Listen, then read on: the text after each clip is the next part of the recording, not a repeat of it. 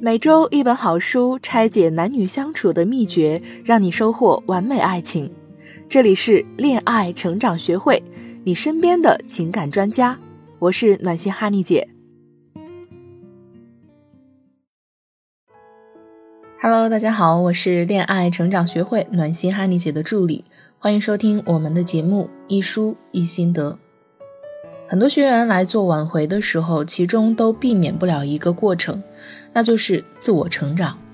我经常跟学员说的是：你想要挽回爱情、挽回爱人，首先要挽回自己。什么是挽回自己呢？就是找到自己最好的自我状态。说到这里，可能很多人都还不明白，他们也找不到，因为没有自我、不自信、情绪化。安全感低等等一系列的问题，并不是让你挽回一个人就能实现的。关键的是，我们是怎么出现这些问题的？怎样从根源上解决？今天呢，我们从一本书《情感依附》来给大家找到这个根源，同时也分享一些方法。《情感依附》这本书记录了七十六个孩子从出生到三十岁的成长故事和对应的心理分析。他把孩子分成五组：成功型、痛苦外化型、痛苦内化型、成长不如预期型、成长超过预期型。整本书都在强调家庭养育的重要性。你的孩子有什么样的问题，都可以从家庭中找到根源。一，童年创伤对我们的影响，毋庸置疑，每个人都有童年创伤，因为童年是我们心理发展的重要时期，需要很多心理营养，但不是每一个人都能得到满足。可以说，一旦有创伤，就会在内心某个部分停止成长。当成年后，一旦遇到挫折，行为就会被内在的小孩指挥，在亲密关系中痛苦挣扎。很多人说谁谁让我痛苦不堪，其实我们成年人大多数的负面情绪都来自于旧伤复发，而不是当下这个人给你的创伤。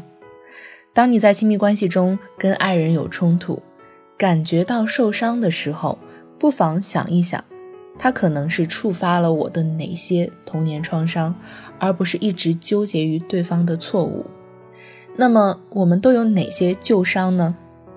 我列举几个主要的创伤：一、自尊感低，容易向外寻求。孩子需要父母的肯定和接纳，才能获得自尊的自我调节能力。当父母对孩子采取不合适的教养方式，比如谩骂。殴打等，孩子就会把关注点过分投注在外界对他不好的印象和伤害里，时间久了，孩子就会失去向内产生自尊的能力，只能向外界寻求满足感，致使感受和内心的欲望脱节。二，安全感低，缺爱，很多学员都会评价自己是一个安全感低、缺爱的女生。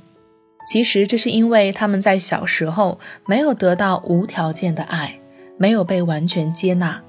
成年以后，在亲密关系里也会经常患得患失，没有安全感。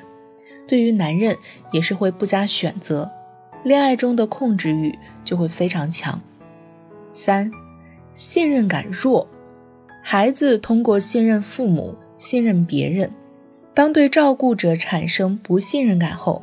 成年后呢，会有强烈的控制欲，信任感缺乏，一是会过分的依赖别人，比如对权威着迷；二是因为不相信你就完全隔离自己；四边界不清晰，情绪管理能力差，很多女生特别容易情绪化严重，而且边界特别不清晰，比如《欢乐颂》中的樊胜美。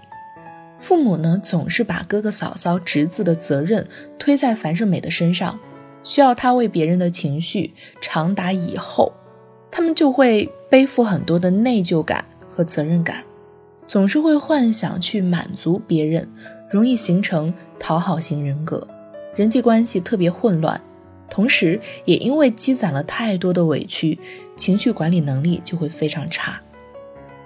五，空虚感强烈，很多学员来挽回，大多不是因为自己多么多么爱对方，而是因为对方不在，自己太空虚了。小时候经常被抛弃的需求不被满足的孩子，他们的内心往往有一个大大的黑洞，总是担心自己会被抛弃，导致内在非常空虚。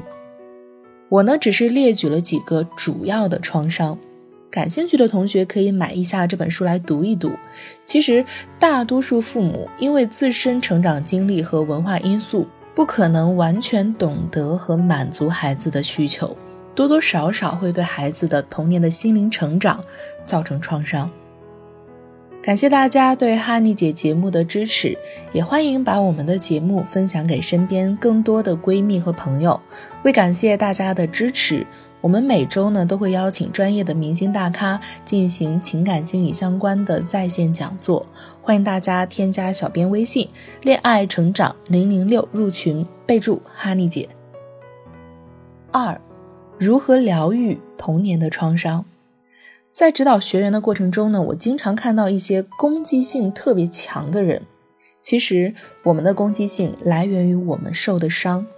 没有得到爱的孩子，没办法爱别人，没有办法建立亲密关系。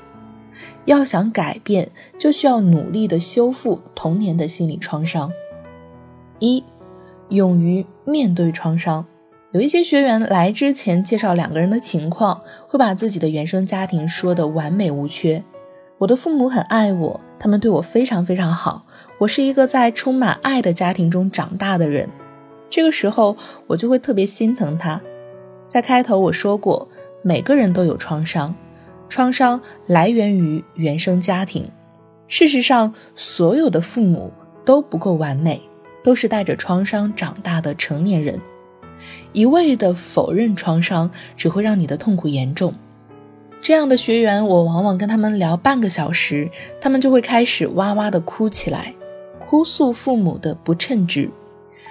不要害怕创伤，有创伤很正常，不可怕。我们可以试着去接纳父母，接纳和合理表达自己对父母的负面情绪，可以在纸上写出来。或者在想象中与父母进行内心的谈话，或者找伴侣、找咨询师等方式表达出自己的愤怒和怨恨。二，做自己的好父母。现在都喜欢说一句话，那就是做自己的好妈妈。其实我们每个人都应该做自己的好父母。大多数学员来挽回，都是在感情中过度付出。给对方当爸当妈的存在，事实上，你最应该做的是给自己当一个好爸爸、好妈妈，关注自己的感受，满足自己的需求，你才能越来越爱自己，疗愈自己。三，放下仇恨，重新上路。每一个人都有自己的局限性，都不是万能的。我们的父母也是这样。看到他们的局限性，放下对他们的仇恨，才能脱离受害者情节，同时对自己好一些，不苛责自己，接纳自己的全部。当你有了对自己宽厚的爱，才能更好的爱别人。四，重新认识和看待自己，从现在开始，把自己看成一个成熟、负责任的人，给自己呵护。安慰自己，自己爱自己，只要你愿意，一定能做到。每天练习自我觉察，感受自己的每一个情绪。我们每个人都是自己的导演、演员。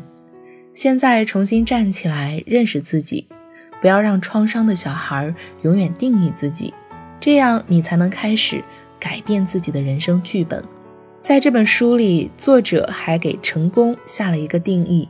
那就是拥有坚强健康的人格、高尚的道德价值观，以及作为成年人的幸福感和职业满足感。读完这本书最大的好处是能让我们更系统的自我觉察，醒视自己的内心，努力成就更成功的自我。好了，今天的节目就到这里，感谢大家的收听，我们下期节目再见。